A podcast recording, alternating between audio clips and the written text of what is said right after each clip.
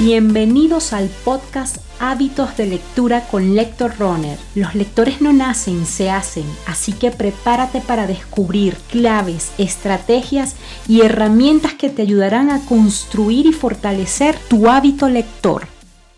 Hola, soy Adriana Vieira Lara, entrenadora de lectores, mediadora de lectura y gestora cultural. Hoy es día de bitácora de una lectora ecléctica. En esta sección te comparto mis recomendados, que son variados, heterogéneos, mixtos, mestizos. Hoy quiero hablarte de tres libros que he disfrutado plenamente. Primero quiero comenzar con una novela histórica escrita por e. Arturo Pérez Reverte. Él es un escritor español y su obra se llama Revolución. Este es un libro que yo literalmente me devoré. Además que debo decirles que me encanta cómo narra Arturo Pérez Reverte. Cada vez que él saca una novela, yo estoy allí, mm, creo que de primera en la fila para, para comprar eh, su nueva novela. Esta es una novela histórica que se centra en la Revolución Mexicana que fue esa revolución que se dio en el primer tercio del siglo XX, y nos narra la historia de un personaje que a mí me encantó, que se llama Martín Garret Ortiz, que es un ingeniero de minas, es un español que va a ser protagonista en esa revolución. Decirles que además de empaparte de, de ese tema histórico y de ese momento histórico que vivió México, eh, es un libro que te lleva a eh, disfrutar de personajes muy humanos. Así que, bueno, creo que a muchos de ustedes les puede agradar la lectura de esta novela, especialmente si eres un lector que busca temas históricos. Además de eso, quiero recomendarte, quiero hacerte una recomendación de un libro que es, eh, bueno, tiene esa etiqueta de libro infantil y se llama Emocionario. Di lo que sientes. Este libro eh, es un libro ilustrado eh, y, y es muy interesante porque es una especie de alfabeto de las emociones.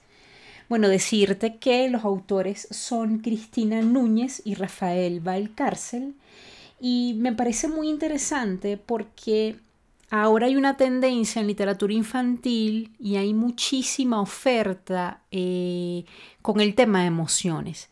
Sin embargo, a veces nos encontramos que son libros muy básicos, ¿sí? De hecho, hay un libro que, se ha convertido, yo creo que, en un clásico en esta temática, que es El monstruo de los colores, que es un libro que pues a mí me gusta mucho y, y que forma parte de la biblioteca de mis sobrinos, ¿no? Es como un básico en este tema. Pero eh, con este libro del que te estoy hablando, que es emocionario, me parece que el trabajo es espectacular porque hace un recorrido por emociones como por ejemplo ternura, culpa, vergüenza, inseguridad, asombro, entusiasmo, envidia, alivio, soledad, nostalgia, orgullo, gratitud, ira, hostilidad, aceptación. Me parece que el espectro es muy amplio y creo que este libro puede convertirse en una gran herramienta eh, en casa, ¿sí? Para hablar de las emociones, para empezar a definirlas, para empezar a conocerlas. Yo creo que a veces somos un poco analfabetas en este sentido, ¿no? Y, a veces nos quedamos en las básicas, ¿no? Entonces creo que este es un libro que puede servir para la familia, no solo para los niños, sino para la familia como tal. Les recuerdo el nombre, se llama Emocionario. Di lo que sientes es el subtítulo. Y cierro esta bitácora de una lectora ecléctica con un libro que me leí en unas horas, algo así como un par de horas, podría decirles. Es un libro corto, muy agradable, es un libro de no ficción escrito por Clarisa Píncola Estés, que es la autora eh, muy conocida y muy popular por su libro Mujeres que corren con los lobos.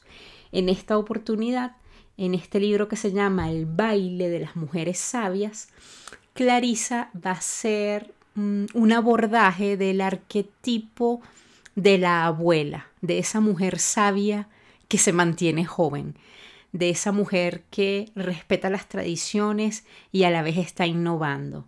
De verdad que la lectura de este libro a mí me resultó muy placentera y bastante iluminadora.